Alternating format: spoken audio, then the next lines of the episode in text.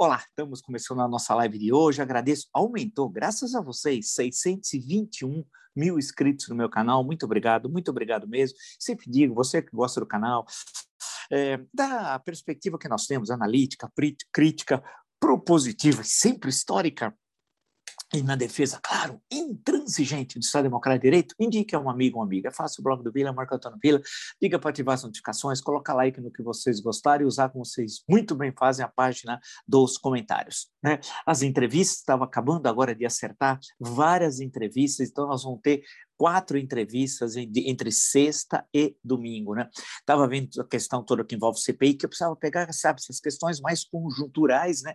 Ver tudo o que está acontecendo, ver o que é mais significativo para apresentar a vocês e contribuir no sentido da reflexão sobre esse momento extremamente difícil que nós estamos vivendo.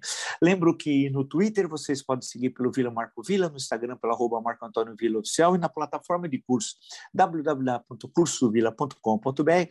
Lá vocês encontram todas as informações sobre os três cursos que estamos oferecendo, ou seja, História Política das Funções Brasileiras, História da Ditadura Militar no Brasil, que é fascismo. Basta, portanto, acessar www.cursosdovila.com.br. Claro, fiquem assistindo o depoimento da CPI da pandemia, da Covid-19 e conversando também com senadores para deixá-los, claro, sempre aí é, o mais por dentro possível de tudo que está ocorrendo. Era tudo muito estranho na sessão, né? Esse senhor que foi lá depor, e eu fiquei um tal de Dominguete, que é cabo, não sabia, era cabo da Polícia Militar Mineira, e não poderia, por ser cabo, estar nativa, fazer as, desenvolver as atividades que lá estava fazendo em Brasília. Né? E, no fim, durante todo o depoimento, viu-se que ele é um bolsonarista, e a história toda né? É que eu até conversando com alguns senadores, logo quando apareceu, eu vou contar um pouquinho em detalhe para vocês, um vídeo estranhíssimo, né? É, que ele queria, des, ele queria desqualificar o, o, o que foi desde sexta-feira, todo mundo conhece o deputado Luiz Miranda e seu irmão, né, da, da questão da Covaxin e toda a história dos invoices, toda a corrupção do governo Bolsonaro, um governo quadrilheiro, né, uma quadrilha, né, que não está nem aí com a morte dos brasileiros, eles estão pouco se lixando, né, eles querem ter oportunidade de ganhar muito dinheiro, é o momento do capitalismo miliciano ganhar dinheiro, e capitalismo miliciano vive de sangue, por isso que é capitalismo miliciano, vive de sangue. Então, para ele, a pandemia caiu do céu, é o que ele queria, é o grande momento de ganhar dinheiro, ele e toda a pandilha, a malta que o cerca. Aí eu fiquei observando e conversando com alguns senadores, alguns que lá estavam, e, e vendo o seguinte: tinha alguma coisa de estranho, né? Ele começou a falar, disse que teve três vezes o depoente Dominguete, dois, é, três vezes no Ministério da Saúde, é, que ele começou em janeiro, formalizou em abril o pedido, aí falou lá de um coronel Blanco, falou de, uma, de um tal de Roberto Dias, até pensando que eu brinquei, né? Bons tempos que Roberto Dias era quarto zagueiro, muita classe do São Paulo, jogava Jurandir e Roberto Dias, tá? agora esse é um outro Roberto Dias envolvido em negócios nebulosos tal, né? E aí ele começou a falar que na conversa num restaurante lá de um bolsonarista também, lá em Brasília, né? Que teria recebido um dólar, é, e receber um dólar, que os caras solicitaram um dólar por dose, é, que era 3,50 vacina, era 400 milhões de doses. A história não estava muito que batendo que tinha corrupção. A impressão que dava para ele ter chegado onde chegou para conversar com quem conversou é que tinha corrupção e das bravas. O coronel, né? Né? Um deles aí nós vimos abrir uma empresa pouco antes, né? Dias antes, né? Quer dizer, queria lavar Uh, esse dinheiro nessa empresa. Uh, o jantar foi pago em dinheiro, que é estranhíssimo, para não deixar registro, e, e, os, e, o vídeo diz do, do, do shopping, que o restaurante fica dentro do shopping, e do restaurante também já foram apagados, que já passou bastante tempo, e você não tem ah, também a, a, o, o, o, cartão, né? Porque foi pago em dinheiro, o que também é um problema tal. Aí, no meio dessa nessa história toda, né? Ele aparece, ele resolve colocar um áudio que teria recebido do Cristiano, que falou-se tanto em Cristiano, que vai depor também, seria o seu superior nessa empresa da VAT, e que teria mandado para ele e dizendo: olha o que ele está fazendo com o nosso presidente, o primeiro escorregão na sexta-feira, tal, que ele estava vendo, assistindo o depoimento do Luiz Miranda. Nossa, quer dizer, aí ele escapou, foi o primeiro escorregão do bolsonarista. Aquilo tem de ser esclarecida. Aquilo foi plantado por alguém né?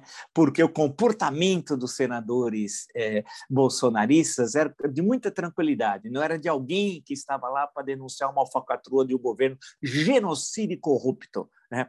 Portanto, aquilo estava tudo organizado. Na hora que ele fez questão, o, o, o Dominguini aqui, Dominguete, perdão, uh, fez questão de colocar, ou pegou o celular e colocou o áudio que estaria depois o celular vai ser apreendido. Uh, o áudio e, e aí apareceu o Luiz Miranda falando. Eu eu, eu vi na hora, eu falei, mas não está falando em vacina. E não está falando no irmão, no irmão do Luiz Ricardo, porque ele disse assim, tá vendo? Ele falou do Luiz Ricardo e falou em vacina. Não estava. Eu até conversei com uma pessoa, falei, mas não tem vacina aí. Não tem irmão também. Ele está falando assim, oh, irmão, ô irmão. Uma forma né, de se comunicar. Viu-se na hora que o Dominguete, ou ele foi enganado por esse cristiano, ou é ele que também é, a, a, que, que, preparou tudo isso, porque estava montado o áudio, e o áudio não se referia à questão de vacinas, era do ano passado de, de 2020 se referia à venda de luvas e para outras empresas que não tinha nada a ver com a história do Ministério da Saúde e das vacinas, nada, nada, nada, nada. E não tinha o Luiz Ricardo lá, o meu irmão também. Era tudo mentira, porque na hora que apareceu o áudio, a bancada bolsonarista, o, quarto, o quinteto incitado, estava lá o Flávio Miliciano, o Miliciano, isso, aquele que tem a mansão lá de, de 6 milhões, que nunca explicou, ligado ao crime organizado do Rio de Janeiro, amando do pai, porque o chefe da quadrilha é o Jair Asmodeu Bolsonaro, né? Ah, aí o, o fica todo. Então foi assim, foi um negócio patético. E aí, na hora, falou, pera um pouco, vamos aprender o celular do cara. E aí, imediatamente, teve cenas que no, no futuro a gente vai rir, né? Rir da cena em si, não do, mais meio milhão de mortos, esse, senão eles vão estar na cadeia. Quando a gente estiver rindo, Bolsonaro e sua caterva, sua pandilha, vai estar todo na cadeia, inclusive os militares do Palácio do Planalto né? Todos ali, toda aquela catera, tudo na cadeia tal, né? Aí vão fazer uma missão, que eu gosto quando eles falam, o presidente me deu uma missão. Pô, missão é guerra, militar de fancaria. Missão é você estar tá aqui e falar, olha, você precisa tomar aquele monte. Isso que é uma missão. missão é para fazer a bandalheira que vocês fizeram para roubar. E hoje usaram a expressão centrão do exército, que é minha, hein? Eu não vou cobrar direitos autorais, mas foi nesse espaço que eu falei, centrão do exército, porque tem um centrão que ele comprou uma parte do Exército e da Marinha e da Aeronáutica, infelizmente. Mas o Exército como símbolo das Forças Armadas. Mas para não perder o fio na meada, no meio da história toda. Aí, uh, o, aí, fala, aí apareceu o Luiz, o Luiz Miranda, entrou pelo lado, tal, falou com o relator, falou com o presidente da sessão, e aí viu-se que não. Aí ele levou, levou o, é, é, mostrou toda o, foi um cartório em Brasília, né, em que apresentou toda todo o áudio, tal, registrou em cartório e mostrou que não tinha nada daquilo, era uma invenção do Dominguete ou desse tal, desse outro que estava com ele, Cristiano, ou dos dois, que estavam mentindo. Quer dizer, o que tem de pilantragem nesse governo é só pilantra, é um bandido, é um governo de pilantra, é uma pandilha, né? É, é negocinho inacreditável, era mentira. Né? Ele vai voltar terça-feira à CPI, o Miranda, Luiz Miranda, não sei se vai também estar o irmão, né? E aí ficou claro, claro, claro que eles estavam montando. E a confusão é tão grande que agora, é, passando também todo o noticiário, como de hábito, isso eu estou citando como fonte UOL, é fantástico. Grupo evangélico em nome de Jesus, claro! Grupo evangélico fez oferta paralela de vacinas à saúde e prefeituras. Pô, inacreditável! Inacreditável a pandilha! Em março, uma organização evangélica articulou a aquisição de vacinas com o Ministério da Saúde ofereceu, ofereceu perdão, imunizantes da AstraZeneca e da Johnson para prefeituras e governos, junto à David, que é a empresa aí. É, revela a apuração exclusiva da agência pública. Como é que eles têm? É, a AstraZeneca não tem intermediária, a Johnson e Binder. Os caras estavam querendo dar golpe. Em nome de Jesus. Em nome de Jesus. Lembra a história do mensalão do DEM em Brasília? Quando eles fizeram a oração agradecendo a Deus a propina recebida? Ah, na época do Arruda. Isso, ninguém lembra mais do Arruda, mas a mulher dele, Flávia Arruda, foi deputada federal e foi ministra do governo corrupto, genocida e ladrão de Jair Bolsonaro. Né? As pessoas esquecem, mas aqui eu não esqueço, não sou o Funes, ele memorioso lá do Borges, mas tenho algumas lembranças tal. E aí a, a matéria do UOL excelente, a entidade oferece as doses no valor de 11 dólares a unidade com prazo de entrega até 25 dias. O prazo parará, parará seria três vezes maior que o fechado pelo governo federal para a mesma vacina das fazendas com a Fiocruz, etc. Três vezes superior só. E a pergunta é com que condições eles tinham de fazer isso? Isso aqui é maracutaia, maracutaia, é a pandilha. É um caos o governo. Como ele, e ele não queria comprar vacina. Lembra que ele falou, esse criminoso? Este homem tem de sentar no banco dos réus, se assassino. O assassino disse assim: não é eu que devo procurar vacina, lembra? É, é que têm de oferecer a vacina. Por quê? Por causa da corrupção. Claro, ele queria que viessem procurar as empresas para pedir dinheiro. E ele pediu para a Pfizer, tenho certeza, o bandidão, o bandido. O bandido Bolsonaro e a Pfizer não dá, porque tem compliance, não dá para roubar da Pfizer. Não dá para roubar da Coronavac, não dá para roubar da, diretamente da AstraZeneca, não dá. Assim como da Johnson, que não dá. Ele pensa que é os quadrilheiros do Rio de Janeiro, porque a visão de mundo que tem o Bolsonaro durante 30 anos foi roubar lá no Rio de Janeiro com aquela turma. Ele é sócio do escritório do crime. É, Adriano, toda aquela turma, amigões dele, do assassino de Ronilé, assassino de Marielle Franco, vizinho dele, companheirão. Né? Então, ele, aquela concepção que ele tem do capitalismo miliciano, que é um conceito criado aqui, o capitalismo, ele levou para Brasília e viu a grande oportunidade, esse é o momento da oportunidade, né? É, que era a pandemia.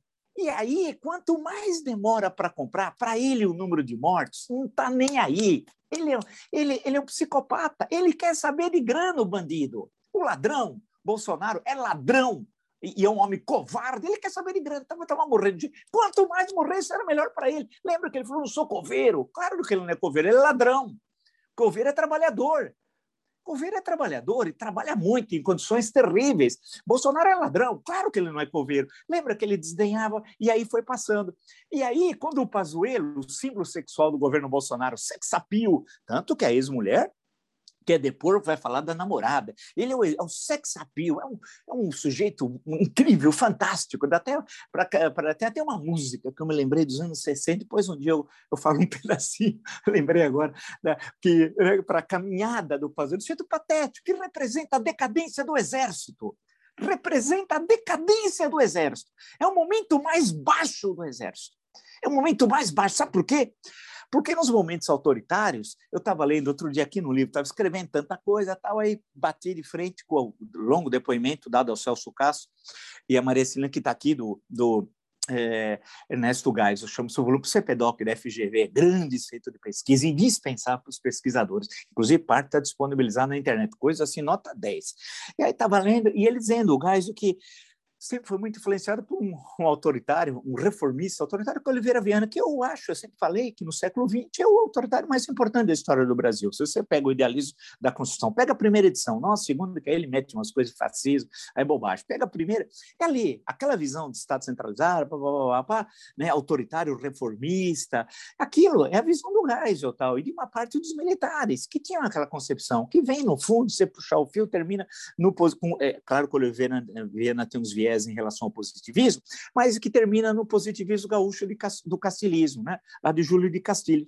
É isso, tal. E é essa a sua visão. A questão que você coloca agora, e aí tem a ver, eu não estou com isso diminuindo, vale ressaltar todas as questões terríveis em relação aos direitos humanos, né? durante os 20 anos do regime militar, ou em outros, ou no momento autoritário, durante o primeiro governo Vargas, quase todo ele de autoritarismo, excetuando breve período, né, depois das eleições de 33, 34, até novembro de 35, aí a coisa volta a ficar difícil. Durante os 15 anos, no mínimo 13, foram em condições bastante difíceis em termos de liberdades democráticas tal.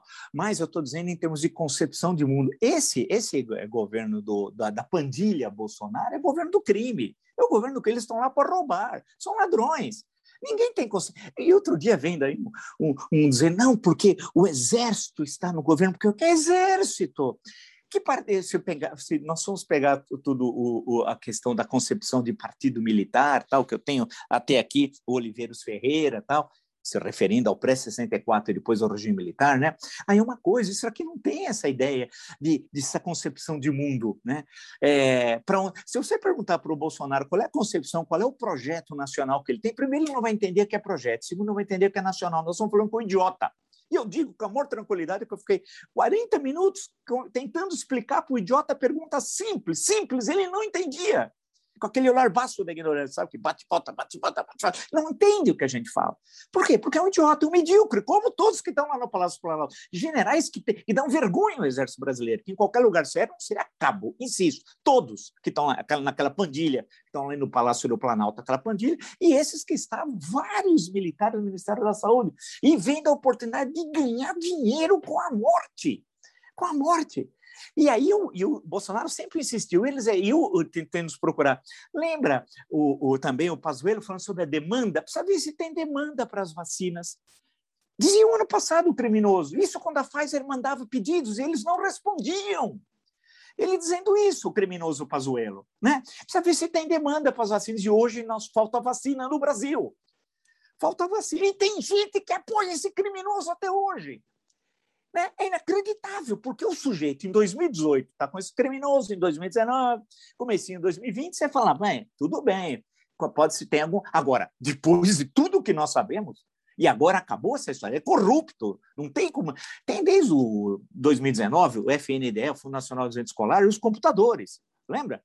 O Hélio Gaspar denunciou, e a CGU é que impediu os funcionários da CGU, de carreira, eles queriam comprar, no caso de Minas Gerais, uma escola ia ter 230 computadores por aluno.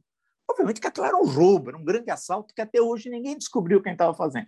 Mas houve a denúncia e por isso que não, não, não, não, não fizeram a compra. No caso da, da, da Covaxin, ao contrário, você já tinha todo o trabalho feito de compra. Né? Da, e aí foi explicado no Jornal da Cultura pelo doutor Gonzalo Vecina. Né? Durante o jornal estava comigo e depois, quando tivemos a entrevista com o Luiz Miranda, a entrevista ao vivo. Então, a questão toda que vai passando hoje por aqui é quando todo mundo queria ganhar o seu. Todo mundo queria lucrar. E tem muita coisa que vai aparecer. Testes, os testes, preço altíssimo e testes que não testavam coisa alguma, os equipamentos, os equipamentos, né? Rio de Janeiro, os hospitais federais, e tem um instituto lá que a pessoa já me garantiu que é controlado por miliciano, e quem está acima é Flávio Bolsonaro, Flávio Asmodeu Bolsonaro, né? E ali no Rio de Janeiro, a, a corrupção fantástica, um grande assalto né, feito por esse bandido que hoje é senador da República, né? Mas a, a base do eleitorado, se você for pegar historicamente da família Bolsonaro, áreas controladas por milícias e por traficantes. Né? É interessante você pegar o mapa eleitoral quando a eleição é só ali no Rio de Janeiro ou na Baixada Fluminense, que aí você consegue ver de onde vieram os votos da pandilha Bolsonaro. Então, a coisa toda nesse, nesse contexto é que é, eles é, construíram tudo isso, está aparecendo aqui na CPI. A CPI, claro, é difícil, porque tem muitas tentativas de retirá-la do foco. Eu sei que isso não é um trabalho fácil, ah, e hoje isso ficou claro. Notícias importantes: a manifestação de sábado cresce cada dia mais a questão do apoio. A OAB, dia 20 de julho, que é uma terça-feira, dia 20 de julho, vai fazer uma reunião para discutir a questão, o Conselho Federal da Ordem, é, a questão do impeachment, para discutir, isso é importantíssimo. Né? Vamos ver o que vai acontecer. Ele voltou a falar hoje, o bandido, o ladrão, o ladrão. Esse ladrão não tem coragem de discutir. Se, se ele sentar aqui, esse ladrão, falar, o ladrão, vamos discutir. Ele não tem coragem, ele sai correndo. É um homem covarde, é um homem covarde. É, ele só sabe ser gritar, falar com as mulheres, né? que é bem a forma de um bolsonarista, que é misógino, é reacionário, é nazista, é antissemita. Veja a entrevista com o professor Michel Guerra, brilhante no canal, assista. Ele é antissemita, como eu sempre mostrei que é, e a quadrilha que dá grana para sustentar as fake news. Né? São antissemitas, né? não adianta pôr a bandeira de Israel, são antissemitas. E veja a entrevista do professor Grama, que é brilhante, como ele fala, inclusive, sobre a questão da bandeira de Israel, e volta aquela, confer... aquela palestra, acho que de 2017, no Hebra... na Hebraica, lá no Rio de Janeiro.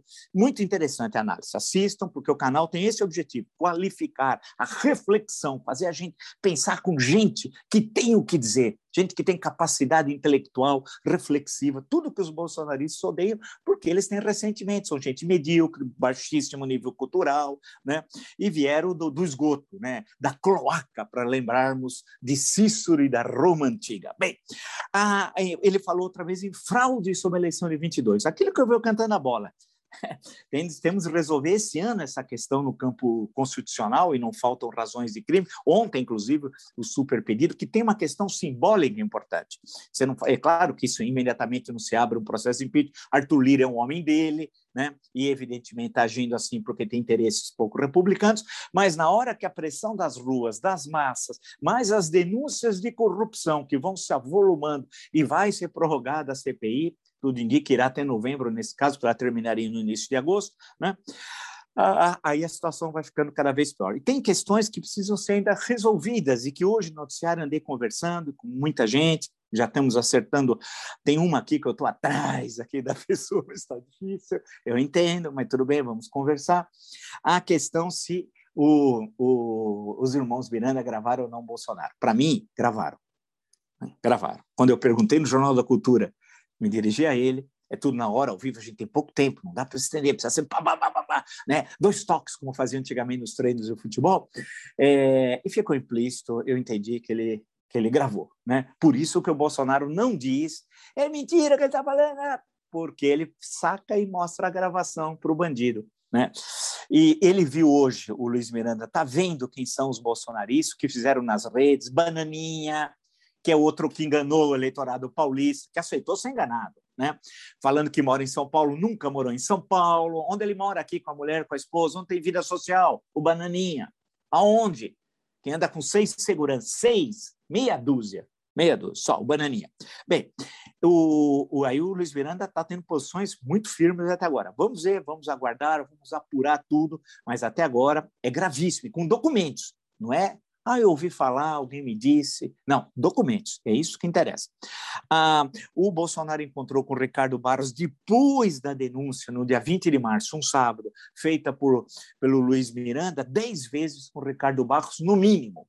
E no dia lá na frente, lá no dia 6, né?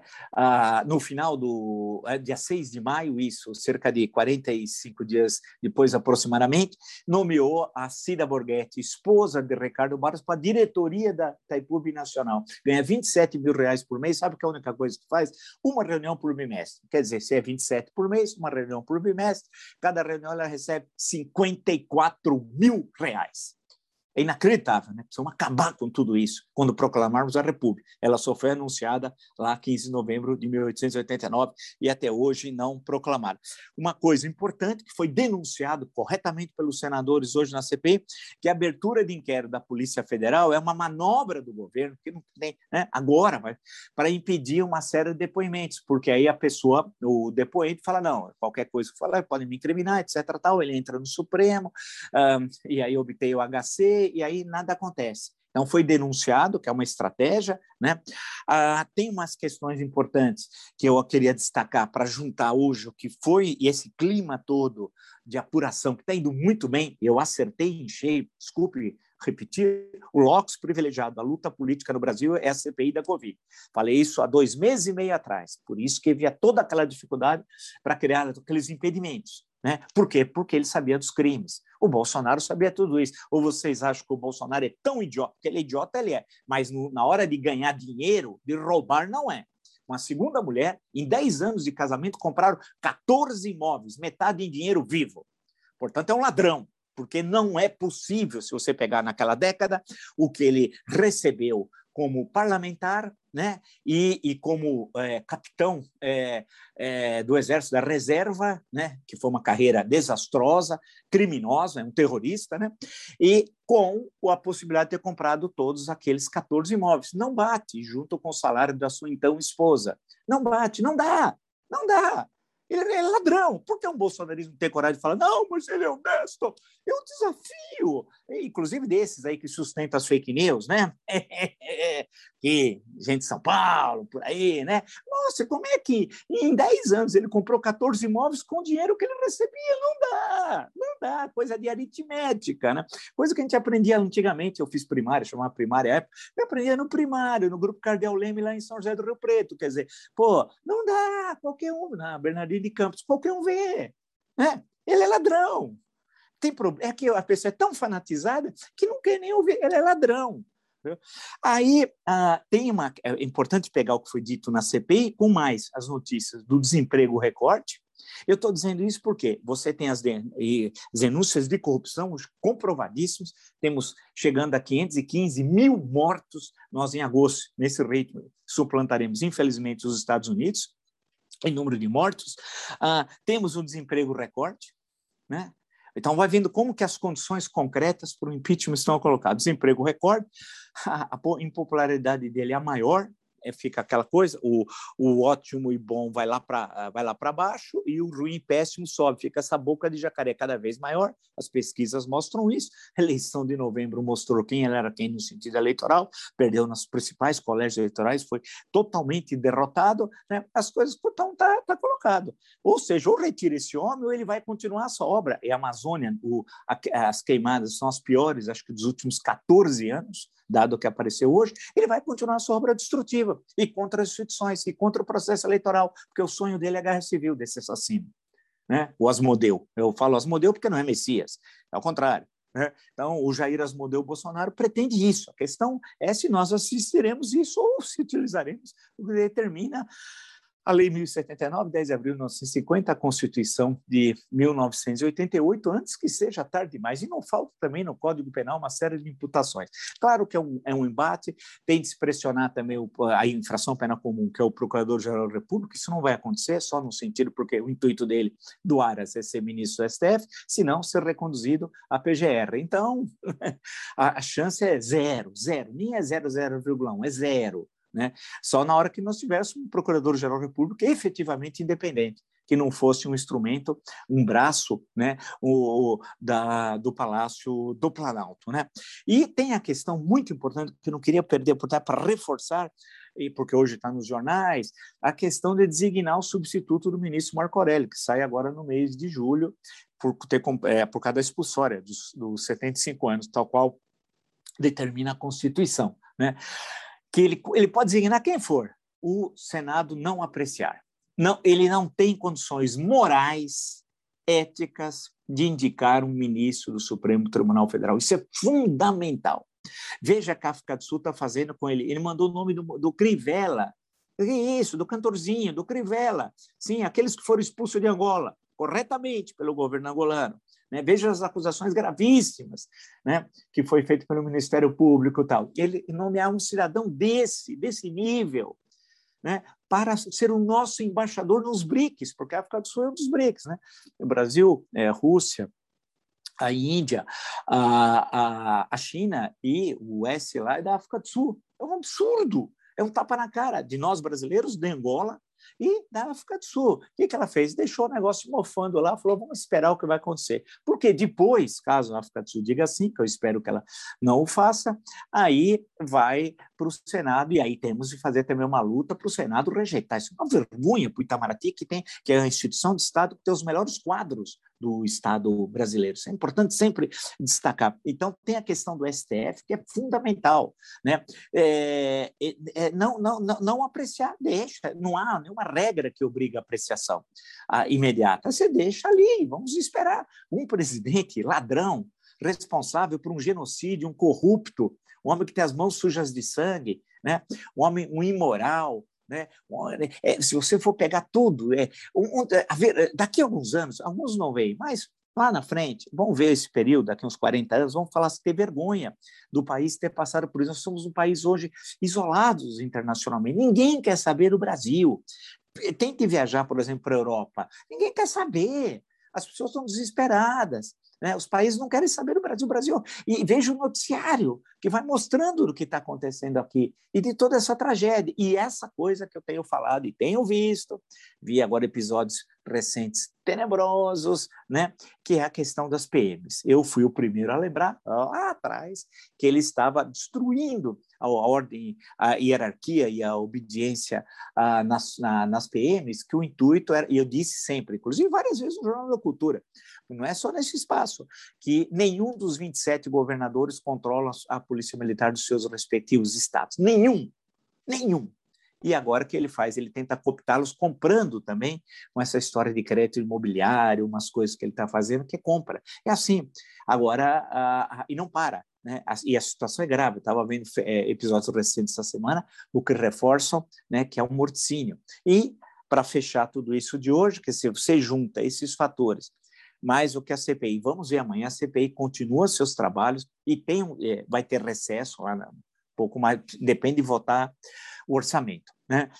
Mas acho que o orçamento vai ser votado a toque de caixa e vem um recesso que é constitucional. E o presidente do Congresso, que é o presidente do Senado, disse que tem de seguir o que determina a Constituição, só se fosse um caso excepcional e que tivesse uma convocação conjunta Senado-Câmara, o que não seria, de acordo com ele, ocorreria agora. Bem, mas mesmo assim, a história vai continuar. É uma pergunta que eu vou falar até membros da CPI, nesses nossos encontros antes do recesso, como é que vai ficar? Vai deixar parado todos os trabalhos, os sigilos abertos, todos aqueles documentos? Os funcionários vão continuar apreciando, especialmente os qualificados e excelentes funcionários do Senado Federal? Como é que fica? Né? Essas questões. O que importa é que há um processo de avanço. Né? É, e de colocar contra a parede o, o, corrupto e genocida Jair Bolsonaro. Isso que é importante, isso é uma coisa que tem de ser é, elogiada, todo o trabalho que está sendo feito, o pedido de impeachment buscando ontem uma unidade entre as diferentes correntes no campo democrático republicano, isso também é algo muito importante, né? e todo esse trabalho de investigação. E, claro, sempre acompanhando, conversando com o pessoal da CPI, tem muitas armadilhas que vão sendo colocadas né, para dificultar a apuração. Esse Dominguete, esse cidadão de hoje, é um deles, porque é, Dominguete, acertei, é um sujeito muito estranho, muito estranho, né, mas com a apreensão do celular e vamos ver tudo que da sua dos seus contatos, logo logo descobriremos a verdade sobre ele, porque toda a história que ele contou tem muita coisa ali que absolutamente é fantasia que vai ser agora investigado. Ele entrou mais para criar uma, uma a impressão que dá uma, uma uma cortina de fumaça frente à questão que mais central no momento, que é a Covaxin, e onde você tem todos os documentos que comprovam a, grande corrupção do governo e mais os documentos que estão sendo agora estudados. E, no fim, essa tentativa também fracassou. Se você gostou dessa e de tantas outras lives do meu canal, está em 621 mil inscritos, aumentou mais mil, muito obrigado, muito obrigado mesmo. Indique a uma amiga, um amigo. É fácil, o blog do Vila, Marco Antônio Vila, diga para ativar as notificações, que é aquele sininho, coloque like no que vocês gostarem utilize com vocês vocês muito bem fazem a página dos comentários. Né? As entrevistas, estamos aí preparando uma série delas, quatro entrevistas, que vão entrar agora a partir de sexta-feira, quatro ou cinco, porque tem uma que está quase certa também. Lembro que no Twitter pode me seguir pelo Vila Marco Vila, no Instagram pelo arroba Marco Antônio Vila Oficial e na plataforma de curso www.cursovila.com.br. Lá vocês encontram todas as informações sobre os três cursos que oferecemos: História Política das Constituições Brasileiras, História da Ditadura Militar no Brasil, o que é fascismo. Basta, portanto, acessar www.cursovila.com.br. Eh, Dois avisos. Um, é, até já estou divulgando nas minhas redes, eu estou lá como um dos entrevistadores no Roda Viva da próxima segunda-feira, que vai discutir essa questão de perseguição a jornalistas, a questão do assédio judicial. Uh, então, estarei lá com o Dr. Manuel Alceu, que é um grande especialista, vai ser uma conversa bem legal com outros companheiros né, que vai estar, vão estar entrevistando. Né, um grande especialista na defesa da liberdade de imprensa, de manifestação. Lembro também, e vou divulgar, acho que se possível amanhã, estou correndo, nós estamos correndo e tal, aqui é, uma série de novidades aqui para o canal. E por fim, mas não menos importante, né, também falando com a editora tal, tá quase tudo certo, e aí depende mais de mim, porque tem uma série de pequenos detalhes, caderno de fotos, mapas, uma série de coisas, estamos tudo trabalhando duro, duro, duro, em sábado, domingo, e não tem problema, porque a gente gosta de trabalhar diferente do Mandreão, do genocida, do ladrão, do Manuel, do Jair, ó, Asmodeu Bolsonaro, né, é, o livro, o livro né, dentro de todo o nosso cronograma, vai sair em outubro. Vamos ver se na primeira semana de outubro, aí eu posso já em setembro, já ter mais certeza direitinho da data do lançamento, mas temos condições de fazer como nós tínhamos prometido, né? que é uma, um apanhado geral da história do Brasil da forma concisa, mas que dê, dê subsídios para você tentar entender dentro da minha interpretação, evidentemente, sempre com base em grandes historiadores, como é que é o nosso país. É isso. Nos encontramos amanhã. Até.